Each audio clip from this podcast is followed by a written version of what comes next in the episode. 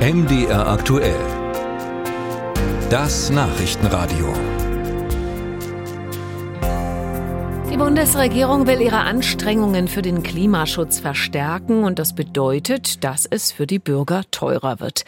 Denn die Ampel will den CO2-Preis noch stärker anheben als bisher geplant.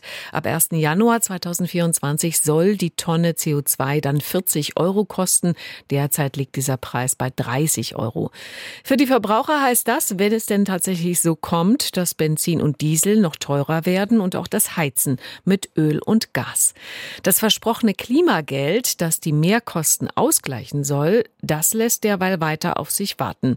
Ich habe darüber mit Nina Scheer gesprochen. Sie ist die Klimaschutz- und energiepolitische Sprecherin der SPD-Bundestagsfraktion. Frau Scheer, nach dem Willen der Ampelkoalition soll der CO2-Preis ab Januar also stärker steigen als bisher geplant. Was sind die Gründe für diese Entscheidung? Gut, das ist ein Vorschlag, äh, eine Entscheidung der Bundesregierung. Das müssen wir jetzt auch in den nächsten Wochen noch äh, beraten und auch debattieren.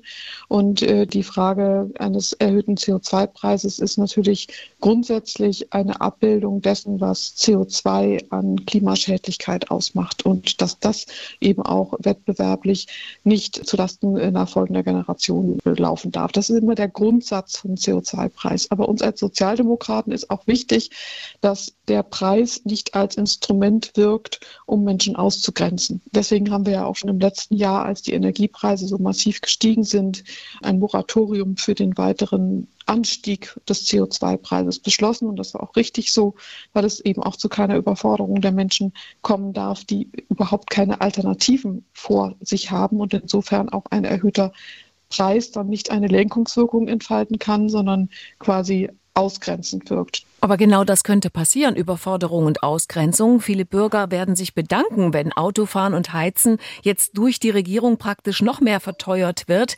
Schließlich haben wir bereits seit Monaten eine Rekordinflation gehabt, die sich zwar jetzt langsam abschwächt, aber immer noch hoch ist. Und zwar vor allem auch bei Lebensmitteln, die man ja nun mal kaufen muss. Fehlt es der Ampelkoalition da ein bisschen an Sensibilität für die Lage der Menschen im Land?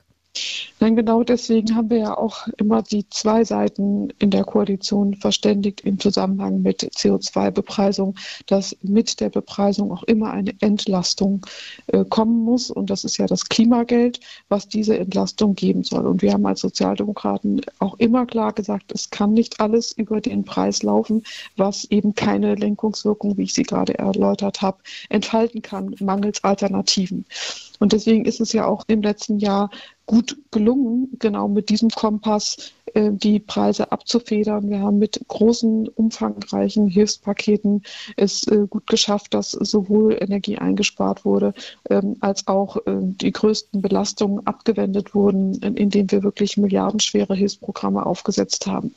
Deswegen geht, glaube ich, auch der Vorwurf fehl, dass uns, dass wir hier blind sein gegenüber Preisentwicklungen und die Menschen allein lassen. Also die Fakten sagen was anderes. Wir haben Hilfsprogramme aufgesetzt und haben immer den, die die, nicht eintreten dürfende Überforderung der Menschen immer im Blick behalten und haben das auch abgewendet, diese Überforderung. Mhm. Und, viele Bürger können ja. sich zum Beispiel gar keinen Urlaub mehr leisten, weil sie jeden Cent umdrehen müssen. Und Sie haben das Klimageld erwähnt. Wann kommt denn das?